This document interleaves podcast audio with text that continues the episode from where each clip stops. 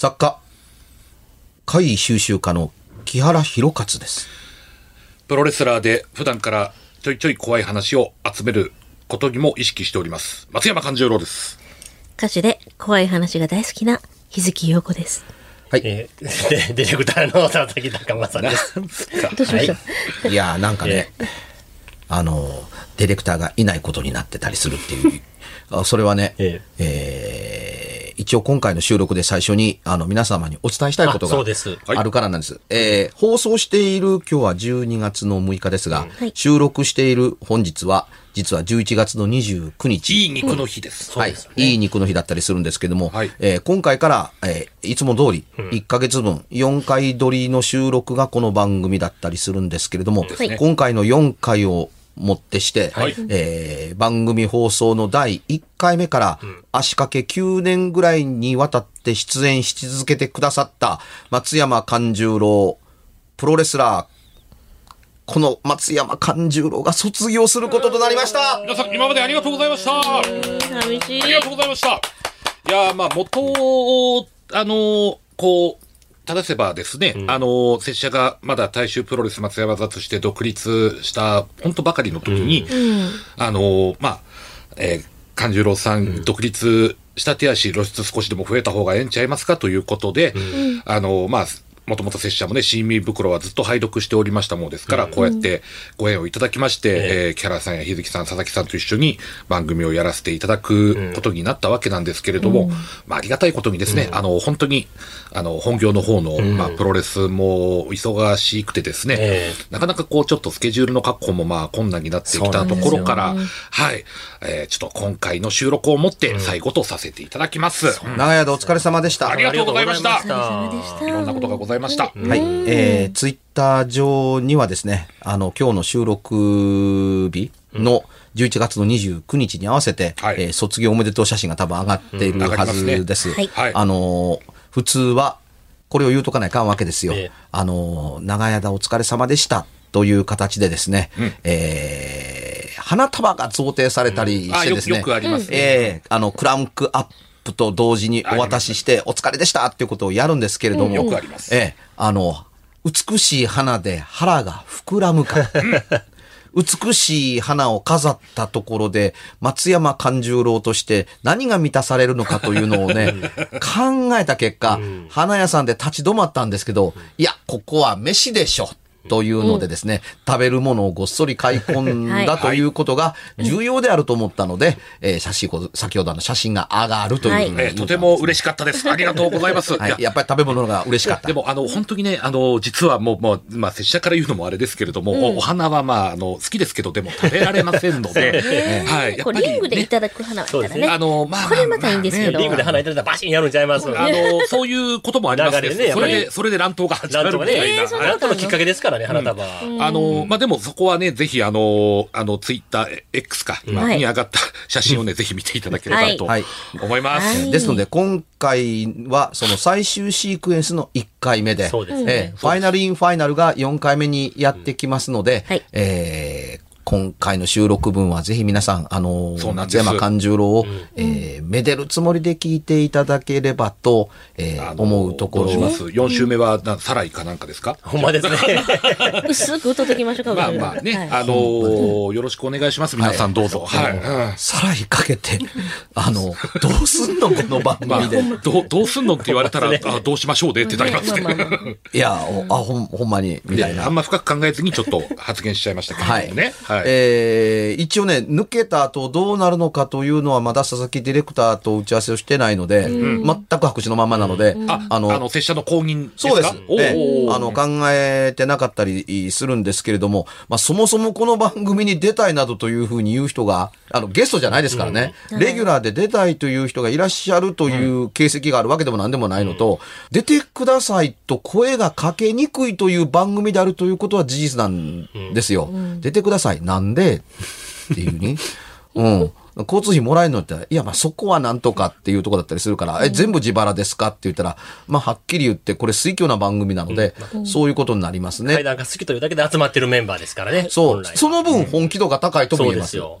ええあのお金なくてもいいですっていうふうに、階段の理解や普及のために、皆さんに知っていただきたいので、あの、出た、これまでやってきた通りのことを踏襲するのならば、ということだったりするわけですね。そういう情熱がある方ならうね。ん。毎回僕の話の階段を1話喋るコーナー作ってもらえますかっていう番組ではないんはい。あですよ。のーあの、ゲストで来てくださったあの、オカルティのね、はい。あの、彼とかね。ね。よっこくんね。えねえあ、彼なんか言うてました？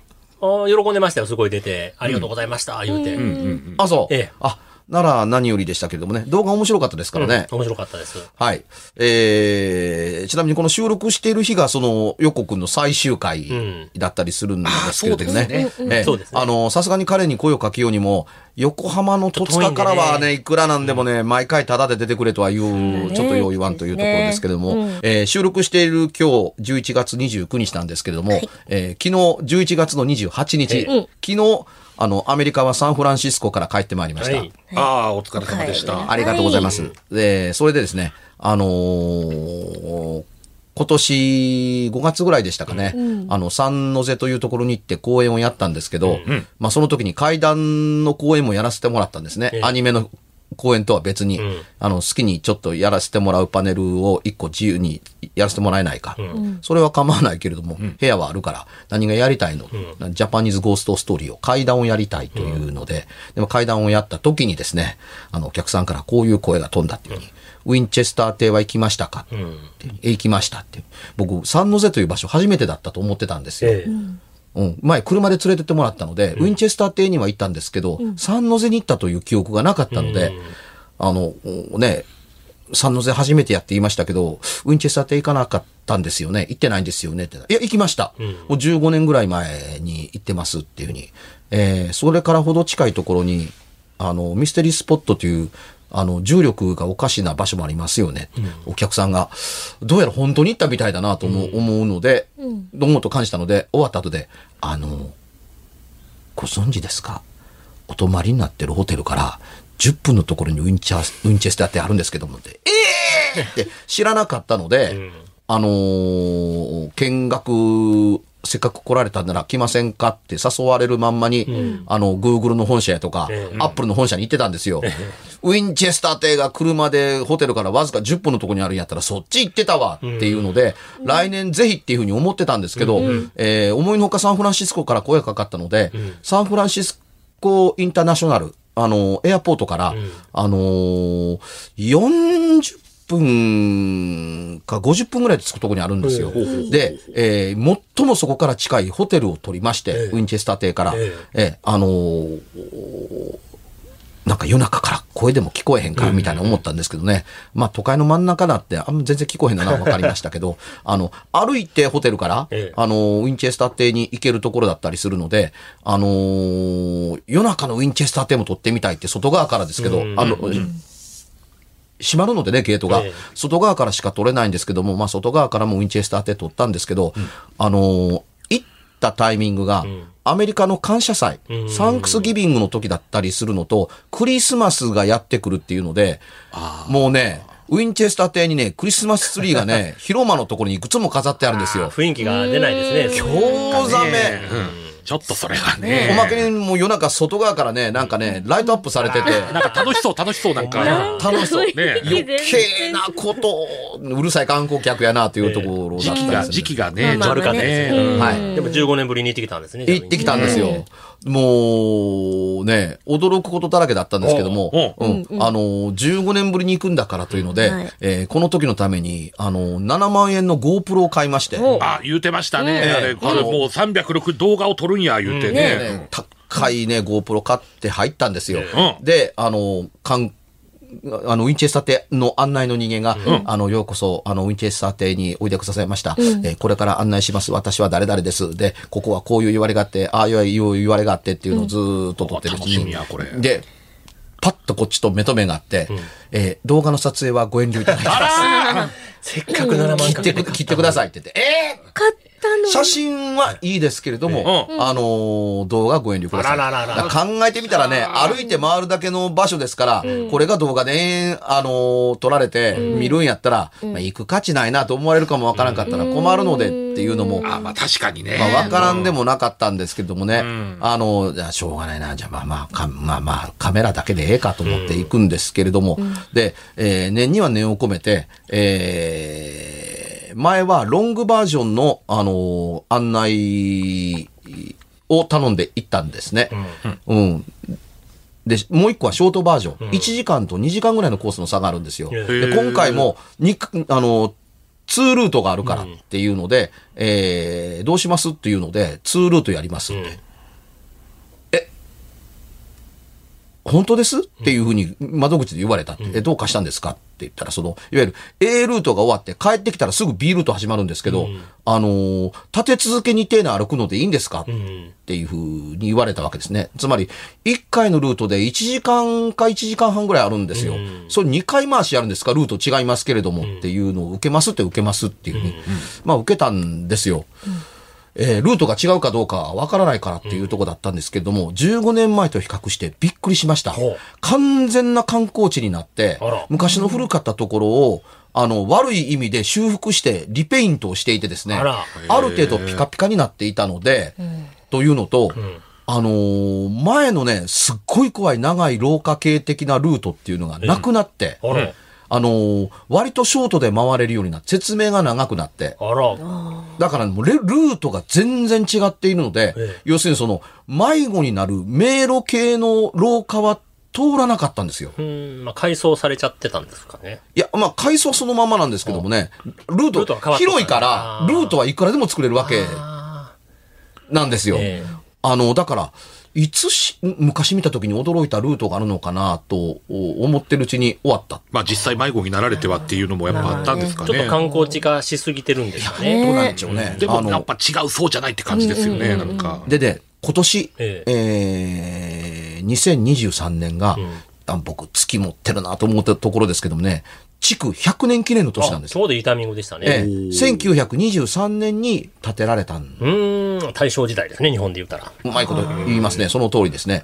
でね、あのーとはいえウィンチェスター邸なんだからと思って僕は楽しみにしていたのは、えいかにルートが変わっていても、あんまり変わってないだろうと思ってるところってあるべきだったりするはずなんですよ。なんせ築100年を楽しんでいただけなければいけないところだから。建築としてもね、楽しはい興味深いですね。ところがね、昔行った時にあった、えその階段があって、登りきると天井うん。とか、え地下室みたいな形で降りていく、いくけれども、ええ。降りていったら壁。ああ、とかっていう、うん、あの、いわゆる、あの、ここに行ったら、行き止まり系のものがね、全部ルートから外されてました。そ。れ面白ないですね。面白くなかったです。ー。うん、だからこう、あの、扉がずらっと並んでるけれども、開けてみてくださいって、開けたら壁。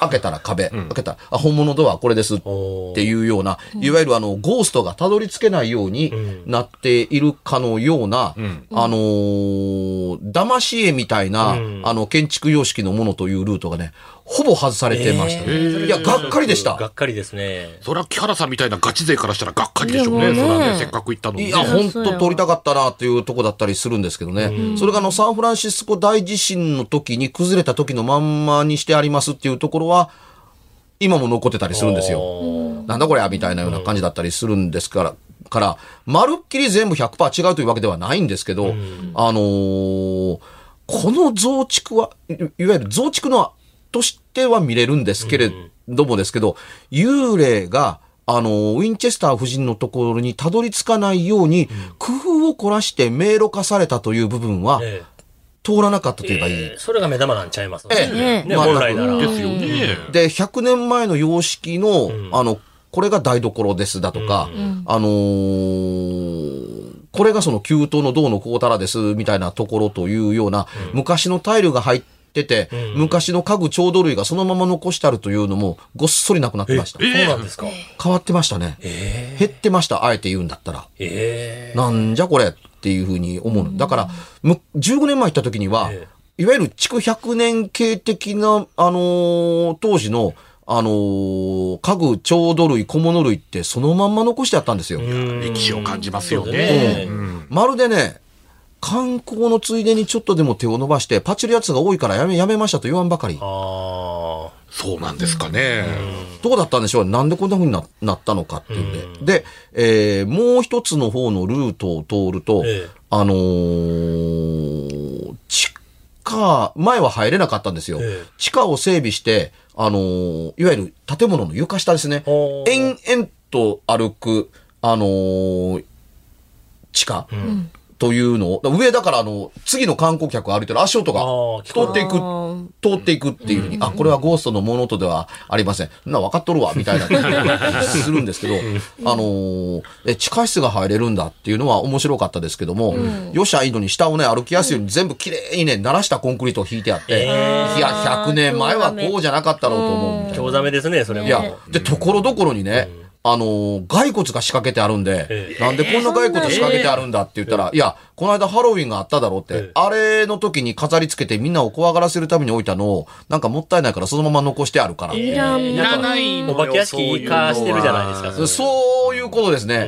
ええ片付ければええのにって。で、おどおどろするために、そのドクロに、やっぱりね、あの、本物っぽいドクロのペイントをやって、ご丁寧にね、シューッと吹き付けたら糸になるクモの巣つけてあるわけですよ。で、他はクモの巣ないのにええ、ドクロにだけクモの巣かかってるんですよ お。かしいやろ。そう、あの、遊遊園地じゃん、もう。ねドクロの目のところやとか、歯のところやとか、肋骨にクモの巣かかってるのが、こうね、あの、並べてあるんですよって。いや、まあ、ドクロにしにしか、まあ、巣を張らないクモの巣って変やろお化けっていう。屋敷のなんか置いてあるなんかね、人間みたな。ないんかな。うん。ええただ、ほうと思って感心したのがね、ええ。あの、その当時の、あの、どう言うんでしょうね、あの、カメラが、あのー置いてありましてね、いわゆるアメリカの心霊ブームが、心霊写真ブーム、これはもうその頃の、あの、ブームになったという、あの大型なものなので、写真館に行って記念写真を撮ったりだとか、わざわざ写真家をカメラと同時に招かないと撮れないぐらいの大きなカメラなんですけど、それが展示されてて、あ、これが、これで撮られたんだ心霊写真は。まあ、つまり、あの、めちゃめちゃ二重撮影がやりやすいってやつですね。観光時間が長いので、うん、あの、一回撮って、で、蓋をする。あの、いわゆるレンズ前を開けて、で、し動動かないで、動かないで、動かないで、じじっとしてね。で、スリットをスッとはめて、はい、撮れましたっていうとこだったりするのの、あの、原版をそのまま変えずに、もう一回撮ったりすると、前の人が映ってるわけあですね。二重写しになりますからでね、。まあ、これでできるっていうふうになところが心霊写真のスタートだったりするので、心霊写真は元からして本物からスタートしてないんですよ。偽物から。偽物からスタートしてるんですよ。作り物から。うん。したがって、心霊写真と呼ばれるものというのは、実は偽物が正しいんです。うん、確かに。実はね。うん。あの、本物の心霊写真というのは矛盾があるわけです。心霊写真は偽物の26個のことを言うので、というカメラがこれっていうところなのと、で、あの、夫人はその、ウィンチェスター夫人はね、あの、こう、こう、実にその、あの、早く旦那を亡くされて子供を亡くされたので、ええ。あの、心霊的なコンタクトをしたかった人なので、うん、あのー、夜ごと高齢術を開いてたらしいんですけれども、ええで、しかもその、あの、なるべくたくさんの人と高齢を通して、あのー人との会話を楽しみたかったので、まあ、つまり目撃者も多かった方がええやろっていうので、その、えー、高齢をや、やるためだけの部屋っていうのがあって、そこは前なかったんですよ。ええ。高齢をするためだけの部屋で、そこに当時の本物のそのまんまの、ええあのートーキングテーブル。へえ。あそれ興味深いですね。めちゃめちゃでかい、これが。んあの、一般家庭でやるもののトーキングテーブルっていうのって、三本足のちっちゃいもんです。うんあの、そう、直径6、70センチぐらいのものだったりするんですけど、ウィンチェスター邸は金持ちやったからでかかった。直径2メーターは超えてたかなっていうところだったりします。このでっかいテーブルってトーキングテーブルかって言ったらよく知ってるねって言われたっていうふうに、普通の人が見たら僕が説明すれば、あ、これがトーキングテーブルかっていうとこだったりするんだけれども、この大きさでトーキングテーブルってわかるんだって言ったら、どないせい言うねん、この部屋でって思ったりするんですけどね。それと同時に、当時のものではあるんですけど、この家で使ったものでは多分ない。んあの、使った跡がないので、というとこなんですけども、ウィジャーボードの初版版が飾ってありまして、お宝ですね。ねうん。木の板が、これは初版版ですっていうふうに、一番最初に出たウィジャーボードですって、へーっていうふうに、でもこれ、ここで使われたもの、高齢術に使われたもんじゃないですねっていうふうに。ええ、そうです。あの、当時の初版版であることは間違いないんですが、まあ、後で買い揃えてこうやって展示してあるんですけど、お客さんどこでわかるんですか？って、えいや、見ればわかる。っていう、これは、あの、人が、あの、残されていた備品であって、うん、あの、使用した後が全く、あの、見られない。参考資料みたいなもんですね。そうですね。本物を使った。うん。あの、当時これを使っていたことは間違いないんですけども、当時ここで使ったものではないっていう備品だったので。あよくあるパターンですね。ええ。ですねこれ備品ですからっていう。へえ、最初のウィジャーボードはこれかって。これをね、まあカメラに収められたのは良かったのと、そうやね見れただけでうんこのお屋敷の中で撮られた写真、心霊写真と呼ばれるものが2つ。はいうん。あの、一つはその、高齢術をやってる最中の髪の毛の長い女の人の髪の毛が延々とゴワゴワと伸びて、あのー黒いご婦人の姿になっている、ドレス姿のような、あのーものとして撮れてる。つまり、人物は一人だけど、人の形としては二つあるっていう、真っ黒毛の、あの、髪の毛が延々と伸びて、あの、ドレス姿の女の人になっている。もちろん真っ黒なんですけどね、のシルエットに見えるという写真が一個。で、外側からウィンチェスター邸を撮ったら、あの、窓の中に、あのー上から誰かがぶら下がってるかのような白い人型が浮いている。人型といっても足映ってないんですけどね、あの、頭のないてるてる坊主みたいなのが窓の向こうに映ってるというのが、あのー一枚展示されてましたね。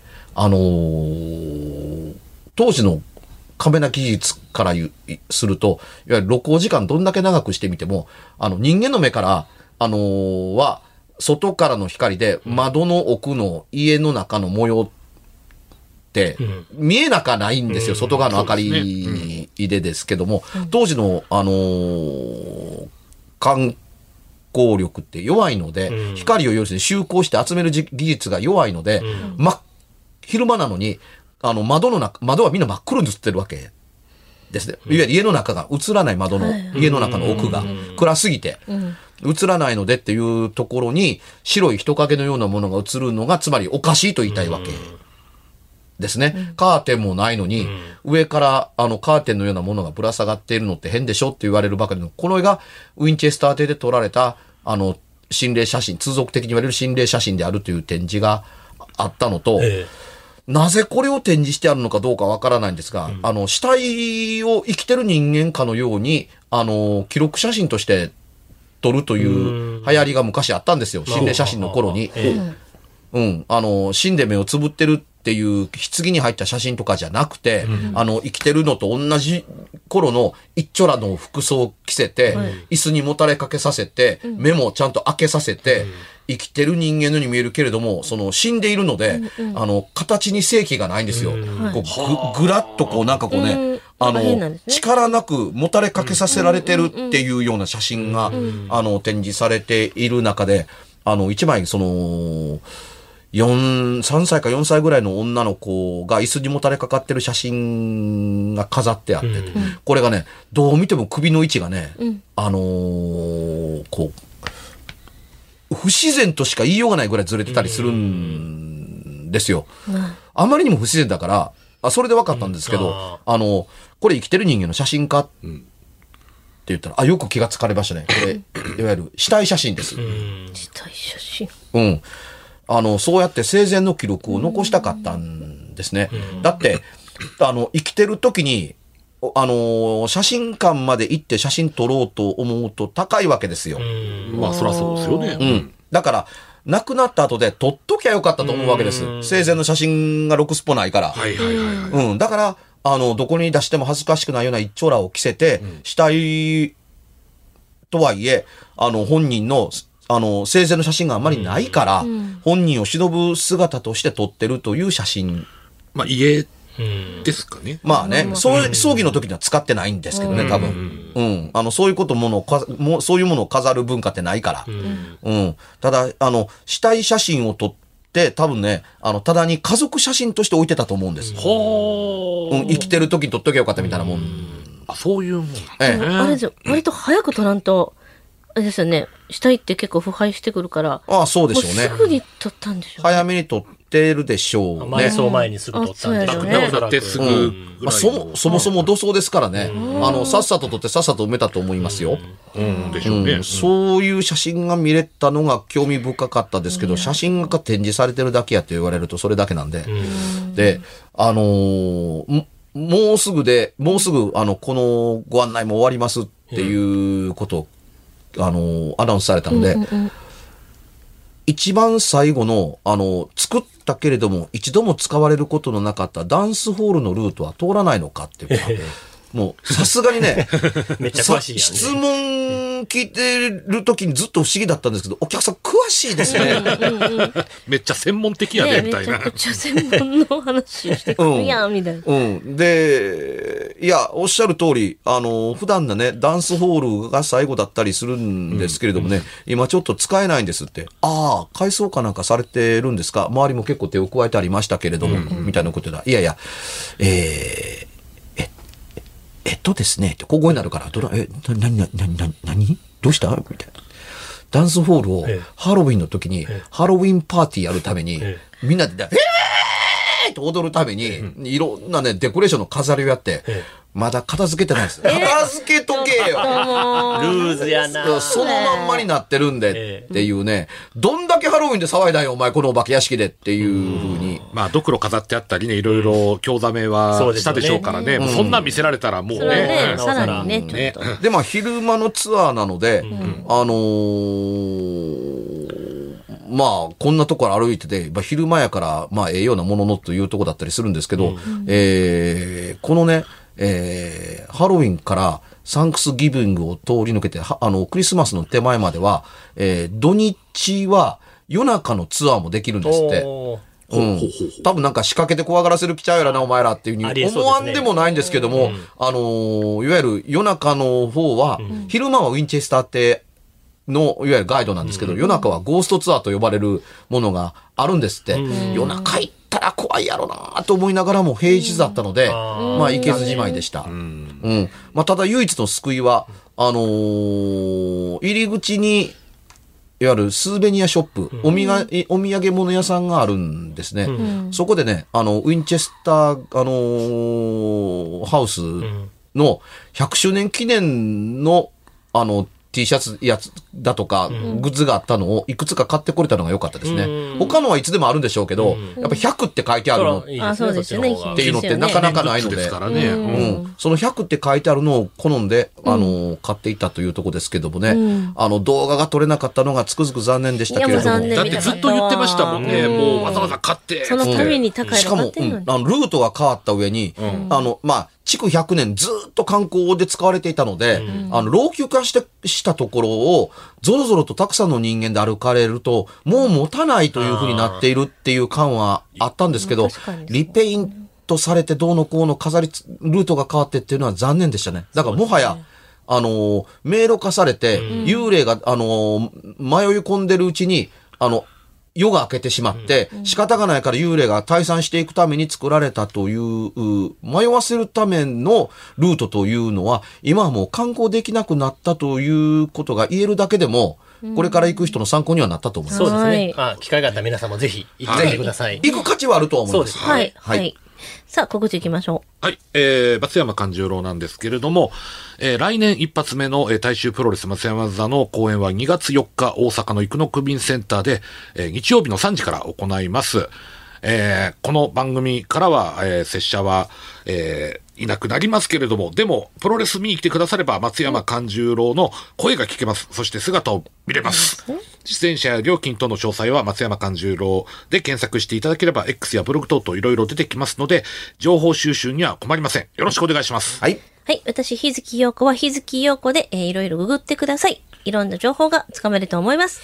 木原くんですけれども、えー3日後の12月9日、えー京都の二条城の近くにあるところなんですけどもね、えーお寺さんで京都国際学生映画祭26回目を迎える由緒あるものらしいんですけども、えーそこでですね、あの、学生が撮った、あの、ホラー映画とともに、新耳袋だとか、呪音を流して、えー僕と、えーホラー監督の清水隆監督と一緒に、あの、トークをやって、学生の質疑応答にも答えるというイベントをやります。80名様限定らしいでですので、えーぜひよかったら申し込んでください。で、さ先はですね、12月16日、また神戸新海寺のパルシネマでですね、今度は不条理ホラーの夜と題して、海外のホラー映画3本立て上映するんですけれども、そこにまた私がやっております、古本四つ目は出展しますので、はい。昔のホラー映画のパンフとか、はい。メインに持っていきますので、皆さんぜひ来てくださ。ないんか、もったいないな、あの、コレクションがなくなっていくのそうなんです。悪魔の生贄2とかね、あの辺のパンフレットもあるんで持っていこうかいなと。いや、ななんやったら個人的に買いましょうか。ですね。先にね、テール取ってねえ、あの、ま、ま、また連絡しますわ。ぜひお願いします。はい、貴重です。番組では、別冊怪談ラジオを販売しております。ちょっと普通の地上波のラジオでは放送できない僕の体験を、あの、語っています。詳しくは、ラジオ関西の怪談ラジオのホームページをご覧になって、ぜひともお買い求めいただければと思います。メールの宛先は、階段アットマーク jocr.jp k-a-i-d-a-n アットマーク jocr.jp ぜひ、本物の怖い話を私に教えてください。